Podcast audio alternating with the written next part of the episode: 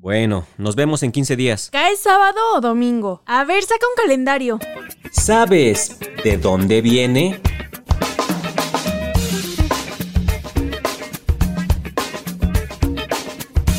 El calendario. ¿De dónde viene?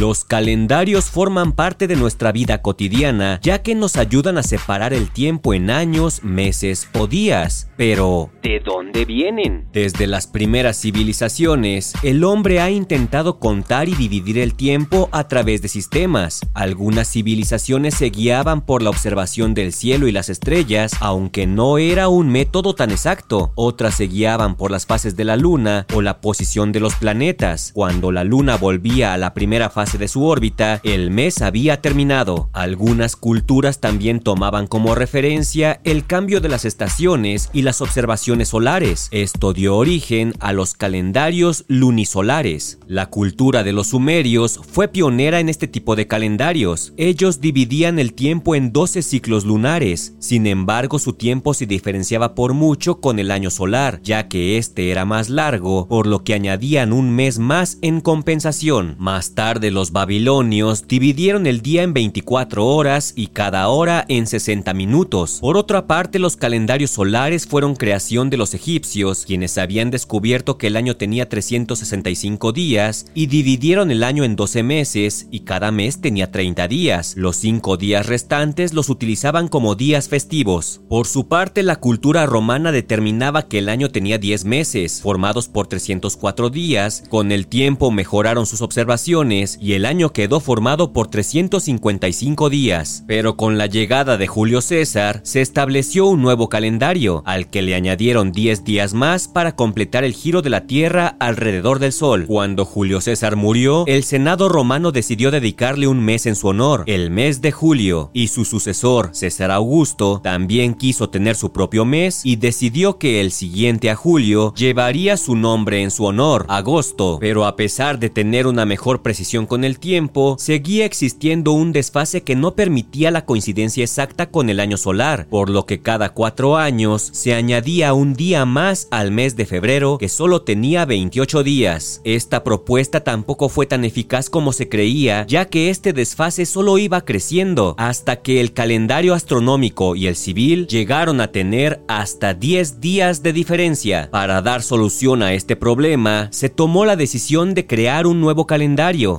Así que el Papa Gregorio XIII en el año 1582 propuso recortar 10 días, es decir que después del 4 de octubre de ese año sería 15 de octubre para evitar este desfase y para equilibrar el desajuste cada cuatro años se añadiría un día más al mes de febrero. Este calendario llamado gregoriano es el que actualmente se utiliza en gran parte del mundo. Sin embargo, todavía tiene un desajuste, pues cada 3300 años se acumularán horas suficientes para crear un día más. A pesar de este error, muchos países del mundo optaron por usar este calendario de forma definitiva.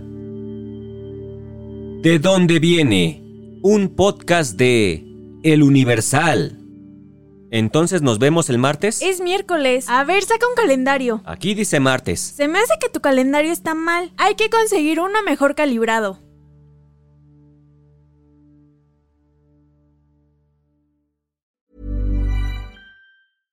The living room is where you make life's most beautiful memories. But your sofa shouldn't be the one remembering them. The new life resistant, high performance furniture collection from Ashley is designed to withstand all the spills, slip ups, and muddy paws that come with the best parts of life. Ashley high performance sofas and recliners are soft, on trend, and easy to clean. Shop the high performance furniture in store or online at ashley.com. Ashley, for the love of home.